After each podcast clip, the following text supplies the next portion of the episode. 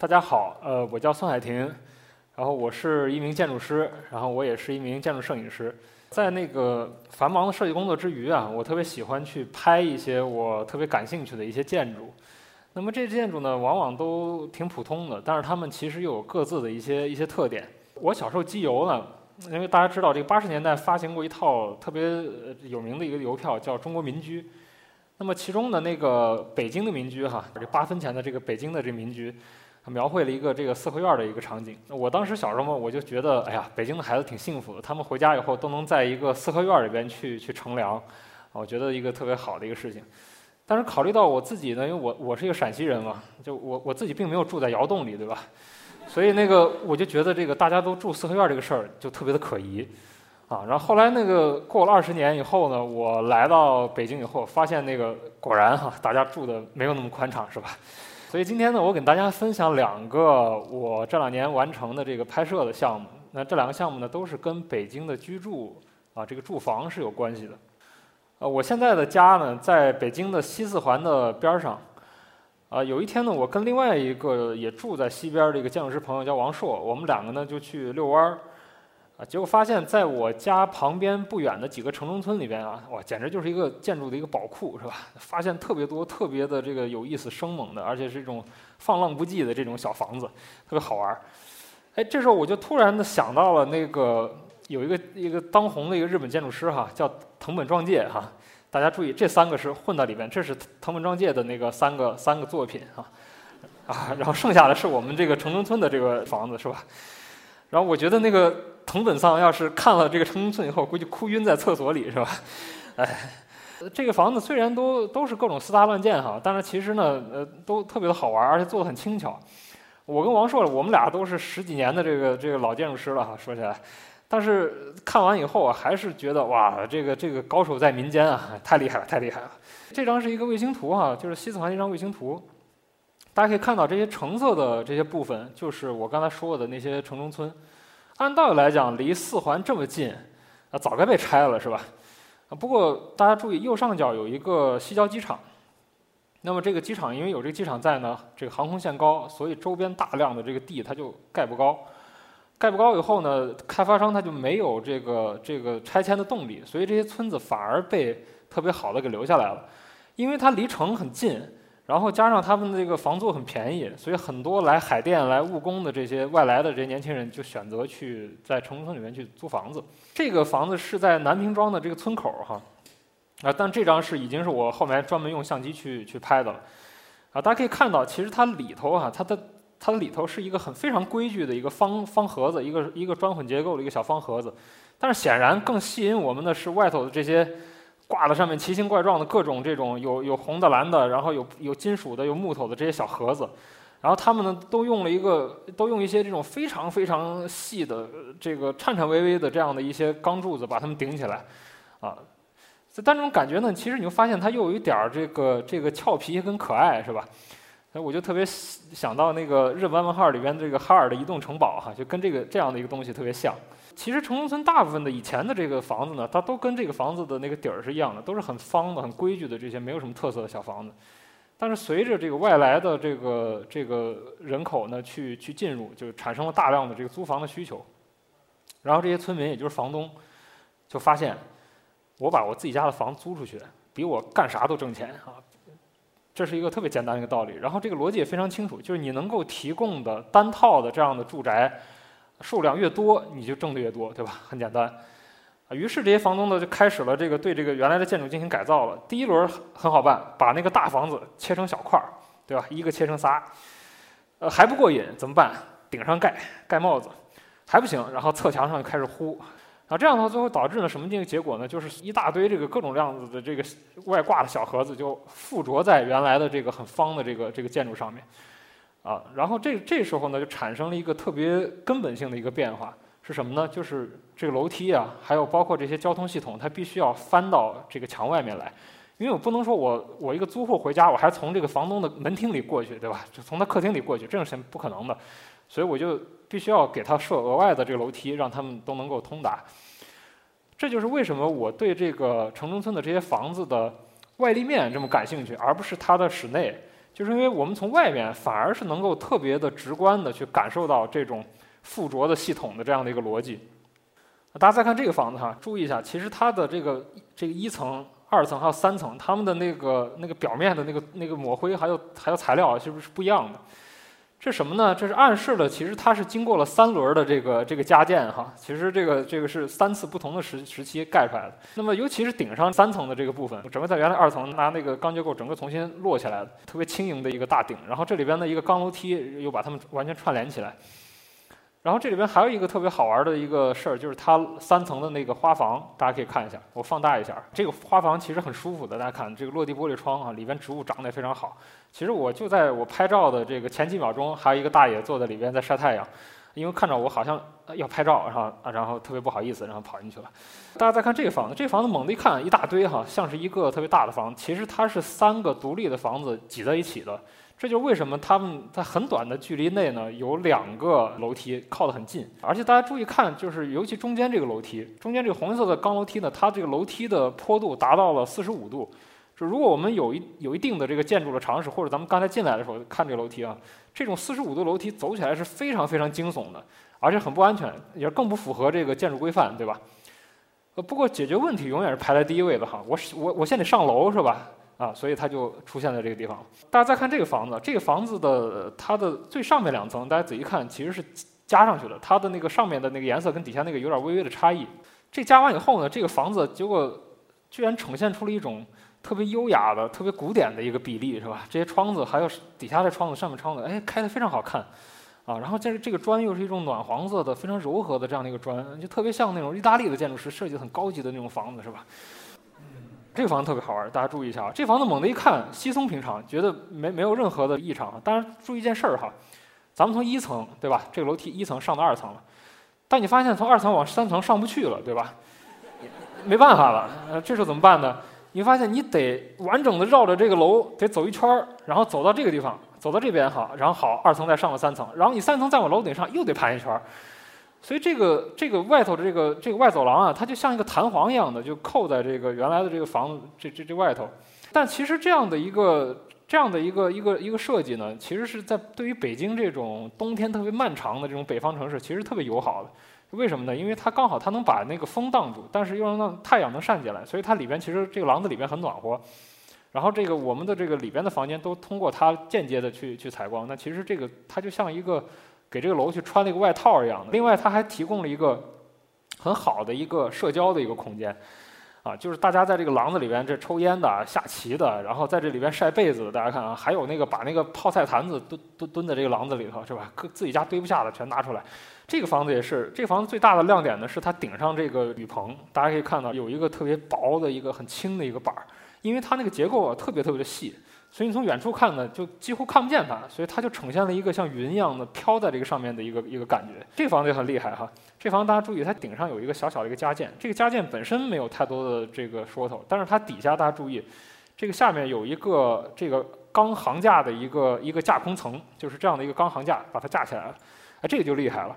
是为什么呢？因为大家知道，它再小的一个房子，它也需要通通水、通电、去通燃气这些事儿。那么这么一个小房子呢，它的这些管线的这些系统呢，要跟底下的这个大房子要去对接，对吧？那这时候你不可能这个刚好它就在底下，这这很难的，所以它需要这个进行一个转换。然后，那么这个架空层就提供了一个特别好的这个转换的一个空间。那另外呢，就是呃，大家知道这个一下雨以后，这个楼顶上其实是挺潮的，也会积水。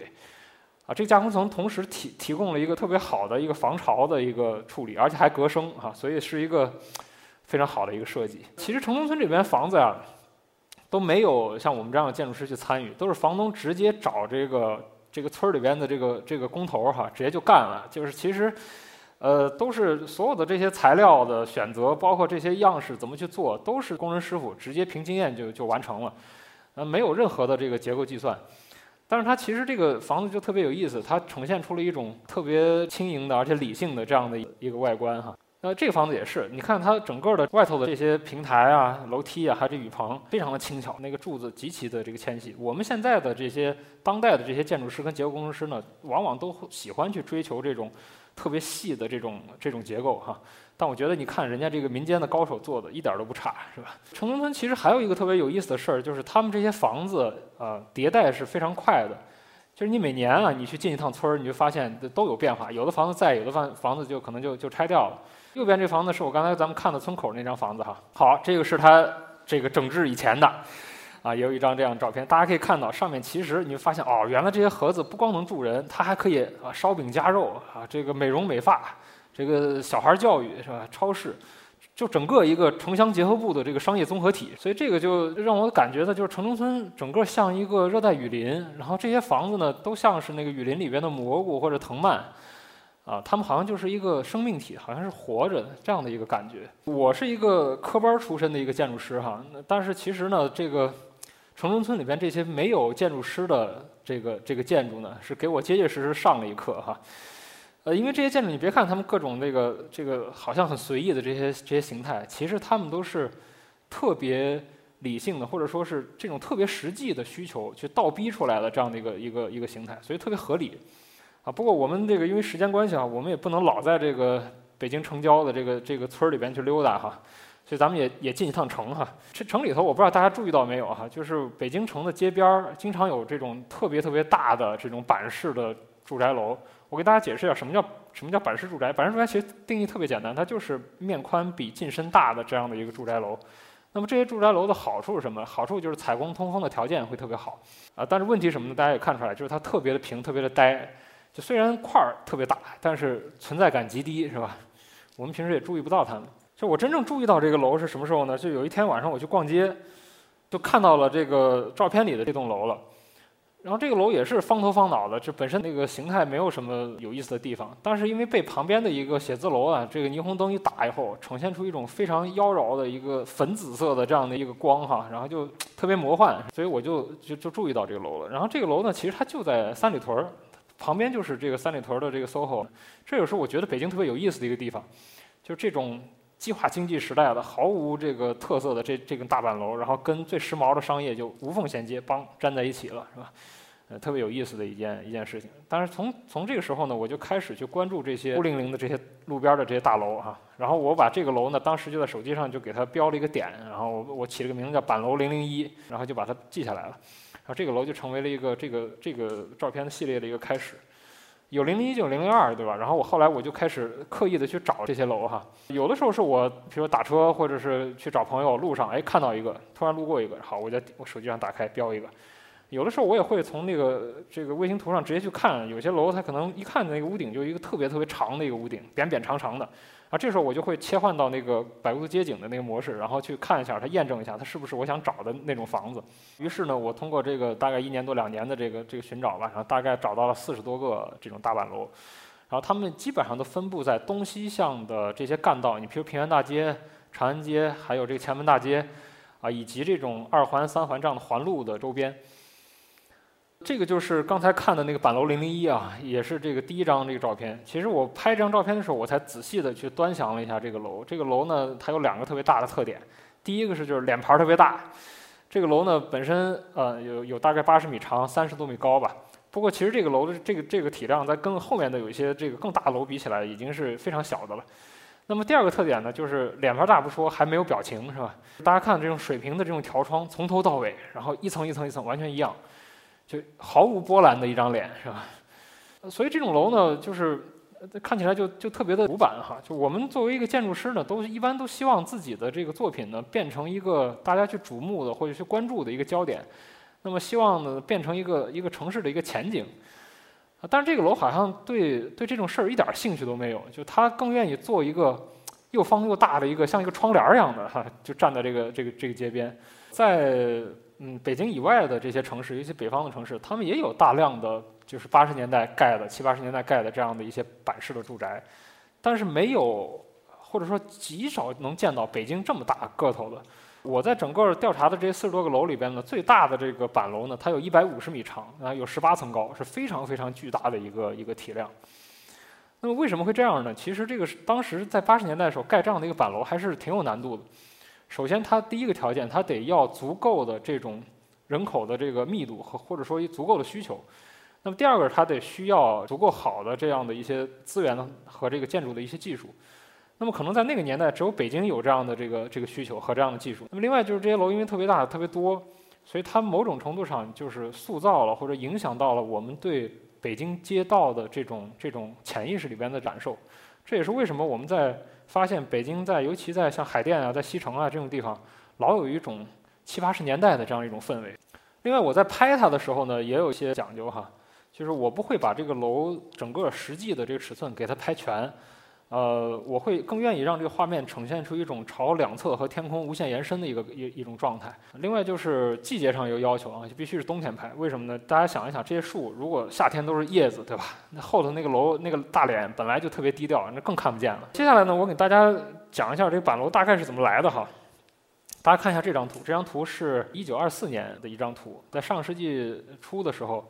欧洲的一些这个现代主义早期的一些建筑师呢，他们提出过很多关于这个这个未来城市的一些构想。这张图呢，就是德国的一个建筑师叫希尔贝塞默，他当时在包豪斯任教，然后他提出的一个叫垂直城市这么一个设想。然后这是里边的一张很有名的一个插图。大家可以看到，这些板楼呢，就跟一个一个的这种平均主义的纪念碑一样，然后它们的间距也特别的远，是吧？特别的开阔。而且当时呢，这种板楼的这个它最大的意义在哪儿呢？它能提供的这个比原来欧洲的那些老城市好一百倍的这种采光和通风的这些这些效能。所以它某种程度上是一个当时的建筑师对于未来的这样的一些住宅或者未来的城市的一个一个愿景。但是，当然它有它枯燥的一面，对吧？它长得都一样哈，就是就是特别的无聊的一个工业化的一个产品。结果呢？当时在德国呢，当然是没有去把它实施了哈。就没想到在一百年前，对吧？复兴门外大街是吧？哎，实施了。那么如果要是再配上这个礼拜一的那个沙尘暴那个天气哈，就就简直就一模一样了，是吧？就如果是那个那个希尔贝塞莫先生，他还能看到这一幕，我估计那个激动的那棺材板都摁不住。所以这这些楼呢，虽然这个欧洲的人他不买账哈，就没有去实际去去盖它，但是这个楼呢，因为它本身带着很浓重的这种集体主义的这种色彩，所以特别适合社会主义国家。所以在这个苏联呢，在战后重建的时候，就盖了一批这样的这个这个大板楼。那苏联盖了，因为我们很多时候对吧，学学学苏联老大哥，然后我们后来哎，没过多久，十年以后，北京也有了。我们看一下北京的这些楼哈，这是一九五零年代，就五八年的时候，呃，北京做了三栋哈，最早的三栋这个大板楼的这个其实是一个实验，就是在西城的福翠镜，就这张图片里面福翠镜大楼，然后东城的北关厅，还有这个崇文的这安化楼，那其中北关厅最后是被拆掉了，现在留了剩下的两栋。那么这个楼的特别之处在什么地方呢？大家可以看这右边这个平面图哈，但是这个平面图看不太清楚，所以我就画了一个简单的一个示意图，让大家看一下。它里边有一个很长的中走道，然后两边跟宿舍一样，都排着是这个这个房间。这房间呢很有意思，它里边的红颜色是卫生间哈，它是有卫生间的，但是它没有厨房。没有厨房以后呢，那我们吃饭怎么办呢？哎，这个楼的构思就非常非常巧妙哈。他把这个很多我们本来家庭里边应该有的这些功能，你比如做饭啊、娱乐呀、这个带孩子，他把这些功能全部集中起来了。然后在这个楼的一层、二层设置了一些公共的这样的一些空间。你比如左边是一个餐厅，这个餐厅配置非常好，这个餐厅当时是按照饭店的标准去做的。然后右边这个图呢，还有一系列的像幼儿园啊、理发店呀、俱乐部啊等等等等，就大家可以足足不出户，就在这楼里边就可以把日常生活的大部分的问题就可以解决掉。所以这个也是当时这个楼设计的一个理念，就是它并不是要追求绝对的户型上的一个面积，而是要提供一个完善的配套的服务。所以其实这三栋楼呢，在当时它其实是一个集体生活城市化的这么一个一个样板，或者说是一个尝试。那么来到了这个这个八十年代呢，也就是我后来去拍的这些楼，这个楼呢，我称为这个板楼二点零哈，其实它是一个啊带有过渡性质的这么一个阶段。大家可以看到，它基本的构成是是这样子，就是它有一个很长的一个北边啊，一般是在有一个很长的走道，然后两头呢是一般是两个南北通透的户型，然后中间会有很多比较小的户型，然后这些户型的窗户跟门就对着这个走道开，所以它是一个由这种集体主义的这种生活往这种私密化的这种住宅的商品化的住宅去过渡的这样的一个阶段。那么等到了两千年以后呢，大家看到现在的我们住的小区里边也会有这样的这个这个板楼哈，但其实它的逻辑已经完全不一样了，它是这种一梯两户的或者一梯三户的这样的一个一个小单元，然后一个一个一个拼起来的，这个就跟刚才的就完全不一样了。那么回到我拍的这些八十年代的这些楼哈，其实他们当时盖的时候呢，基本上都是由一个单位或者由一个组织去去完成的。那么这些机关单位呢，并不是说都像这个我们的这些高校，或者都像我们的这些部队大院一样，它有很大的这个这个地方，有这个家属院，很充裕的去做这些建设。它有时候就只有在街边有一小块地，那怎么办？那就把它最大化，尽量的往高往宽里盖，然后让我们这个单位的所有的人都有房子住，是吧？那么还有一种情况呢，就是最早的一种叫社会住宅，基本上跟现在的这个公租房的概念差不多，就是我是一个点状的开发。我做完以后啊，可以卖，也可以租。举一个例子吧，这个是展览路的四十号，就在西城展览路四十号。那么这个楼呢，在我拍过的所有的楼里边，并不算特别的大的，但其实这个楼里边呢，也容纳了一百九十二户吧，它就一栋楼基本上能顶一个小区了。这个在当时，在八十年代，就是单位还要给这个职工去分房子的这个年代呢，这种楼是太解决问题了。还有一个很有意思的特点呢，就是这些楼呢，一般都会出现在一块地的最北端。这是为什么呢？这里边有一个建筑规范的一个事儿，就是一个建筑日照的规范。就这些楼呢，它会投下一个巨大的阴影。那么这个阴影呢，它不能挡到比它更北边的一排楼的一层。那这时候你就发现，如果它在南边或者在中间就不行，因为这它它的这影子太大了，它北边就没法再再再去建这个住宅了。所以最经济的一个办法就是把这这种特别大的板楼推到这个地块的最北边，让它把这个影子投在。比它更北边的二环路上，或者投投在这样的一个很宽的马路上，这样是一个最经济合理的一个选择。这个是我有两次去拍照的时候，我一个朋友随手给我拍的这个这个工作照哈，因为我拿了一个比较奇怪的一个四乘五的一个大画幅的一个胶片相机。然后，因为我用这个相机呢，主要原因是因为我需要它的这个移轴的功能去校正透视，让它这个所有的这画面看起来都横平竖直。但它问题什么呢？就是一是操作很繁琐，二是这个东西有时候在这个光线比较强的情况下，我还得头上还得蒙一块这个布哈，就就所以看起来就有有点有点奇怪。这种情况下呢，就老有一些大爷大妈，包括小朋友就过来围观嘛。然后他们经常就过一会儿就问我一个问题，说这个楼有啥好拍的？这个问题对我来讲就是一个灵魂拷问，你知道吗？就就回答不上来，是吧？嗯，然后之所以用了这么笨重的一个家伙去拍这个照呢，其实当然有一个目的，就是也是希望这个照片有很多的这个细节。当然我们这屏幕现在看不太清楚啊，所以我就选了三块地，把它稍微放大一点，啊，大家可以看一下。那第一个位置呢是这个封闭的这个走廊，如果大家仔细看的话，会发现外面这层玻璃的后面还有一层窗户，而且这个窗户上也是有防盗网的。这说明什么呢？说明这个走廊其实它是一个公共空间，其他人也会过来，所以他会在那个那个间接采光窗户上去去装这个防盗网。到了中间呢，这个走廊突然断开了，变成这个露天的了。那么这个原因呢，它并不是说觉得这个哎呀这个板楼有点呆，我中间弄出一块来凹个造型啊，不是这个意思。它是有很具体的功能的。为什么呢？就是一旦我们出现这个火灾的时候，这个走廊里边会充满这个烟气，这时候是非常危险的。